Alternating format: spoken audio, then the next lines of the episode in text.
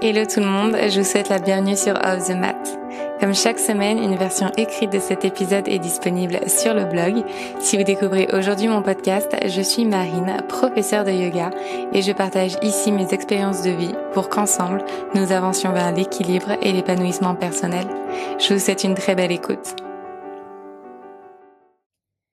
Je vous parle souvent de bonheur, d'équilibre, du fait trouver sa place voire même de trouver sa voie. Mais je ne vous ai finalement jamais dit à quel point savoir s'entourer était fondamental pour atteindre ses objectifs. Car oui, vos relations tiennent autant de place dans votre vie que votre travail, si ce n'est plus. Ce sont selon moi les deux grands piliers qui fondent tout simplement votre vie. Ce sont ces deux grands piliers qui vont conditionner votre santé mentale.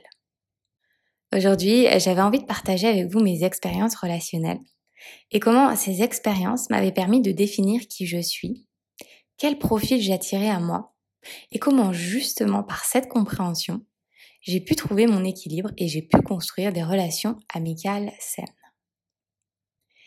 La première relation sur laquelle vous avez besoin de travailler, c'est celle avec vous-même. Je crois d'ailleurs qu'à l'époque, je disais que c'était un peu une tendance de parler d'amour de soi. Je me rappelle que lorsque l'on me disait que je devais d'abord apprendre à m'aimer pour être capable d'être aimé, cela me semblait très abstrait, voire complètement absurde. Et puis, au fil des mois, au fil des années, cette phrase a fini par faire sens. Dès lors que j'ai quitté la France, je suis restée à 100% célibataire d'un point de vue aussi bien amoureux qu'amical. Mon seul amour, ma seule connexion profonde et véritable, était celle avec moi-même. Parce que tout était à faire, tout était à construire si c'est pour ne pas dire reconstruire. Parce que avec la vie et avec les obstacles, les chutes, les douleurs et les blessures, eh bien cette relation s'abîme. On a tendance à la mettre de côté, à la sous-estimer, à l'oublier. Alors que c'est probablement la relation la plus pure, la plus honnête, la plus vraie que vous n'aurez jamais. Quand je me remémore mon arrivée à Bali, mon voyage en Australie, une chose me saute aux yeux. J'étais complètement détachée. J'étais simplement concentrée sur mon présent, sur ce que je vivais chaque jour qui passait, sur cette nourriture de l'âme que j'accumulais chaque jour. Je faisais des rencontres, amicales, amoureuses, mais à aucun moment je n'avais en tête un objectif entre guillemets concret, une attente spécifique que je projetais dans un futur proche ou lointain. Je ne faisais ou ne vivais pas dans le but de. Juste, je faisais, je vivais pour la simple beauté de faire et de vivre. Je me rappelle que chaque rencontre était une opportunité de comprendre plus de choses sur moi-même et sur la vie en général. Et je crois que c'est comme cela que l'on grandit, que l'on se construit et que l'on guérit, en ayant l'esprit complètement dénué d'attente, en accueillant chaque opportunité comme une possibilité de croissance, en créant de l'espace, dénué de préjugés, pour le remplir de ces choses nouvelles. Je sais que ça peut faire peur de se retrouver seul face à soi-même. Déjà parce qu'on n'a pas l'habitude, et puis parce que la société nous juge lorsqu'on n'a pas d'attache spécifique. Et pourtant, c'est la plus belle liberté que vous pouvez vous offrir. Alors aujourd'hui, la première question que je vous pose, c'est est-ce que vous vous appréciez? Est-ce que vous appréciez votre propre compagnie?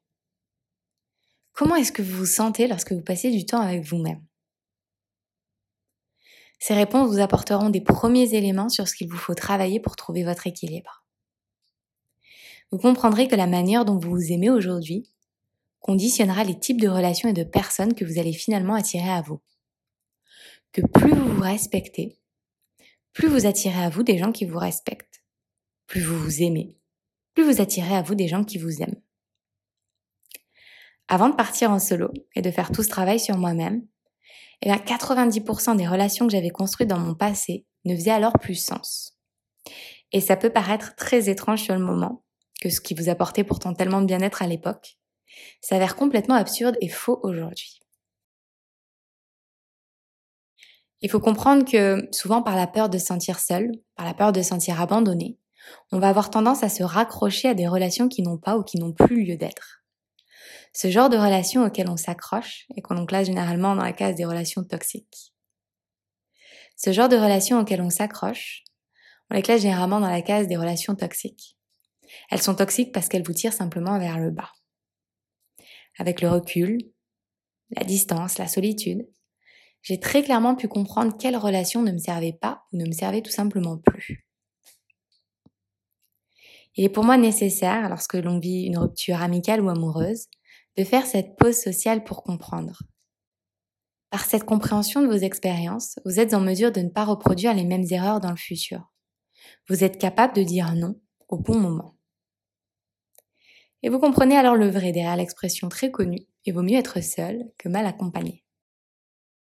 Il vaut mieux être avec soi-même qu'accompagné de personnes qui ne vous aiment et ne vous respectent pas.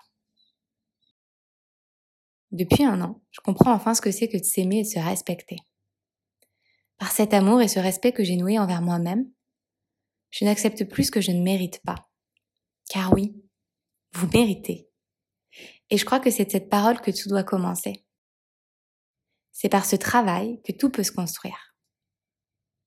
Je m'aime, je me respecte et je mérite. Depuis un an, je n'attire à moi que des relations saines et sincères. J'ai appris à dire non. J'ai appris à me protéger. J'ai appris à valoriser mon potentiel. J'ai appris à prioriser. J'ai appris à distribuer mon énergie vitale. J'ai appris à fortiori à m'entourer. Et c'est ainsi que le cercle vertueux se construit. Dès lors que vous initiez ce cercle dans votre vie, eh bien la boucle est bouclée. La balle est lancée. Vous vous aimez. Vous attirez à vous des gens qui vous aiment. Plus vous recevez cet amour, plus vous vous sentez valorisé et plus vous ancrez en vous cette idée que vous méritez cet amour. Et lorsque cet amour n'est pas là, c'est instinctif. Vous savez que vous méritez mieux que ce que l'on veut bien vous offrir à l'instant présent. Parce que vous savez ce que vous valez. Vous allez alors rejeter ces relations qui ne vous servent pas, ou peut-être juste leur attribuer beaucoup moins d'attention et d'énergie, et ainsi créer de l'espace pour accueillir celles que vous méritez et donner à juste hauteur à celles qui contribuent à entretenir ce cercle vertueux. Savoir s'entourer ne relève pas d'une équation mathématique ultra complexe. En fait, savoir s'entourer égale apprendre à s'aimer plus oser dire non. Je mérite plus je m'aime égale J'attire à moi des relations qui me tirent vers le haut, des personnes qui me soutiennent, m'admirent, m'inspirent, me valorisent. En conséquence, je comprends ma valeur et mon potentiel. Donc, je mérite. J'espère que ces mots résonneront en vous et qu'ils vous inspireront dans votre chemin de vie.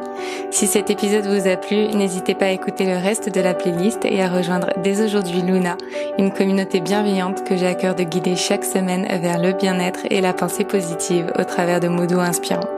Encore merci pour votre écoute et je vous dis à très vite.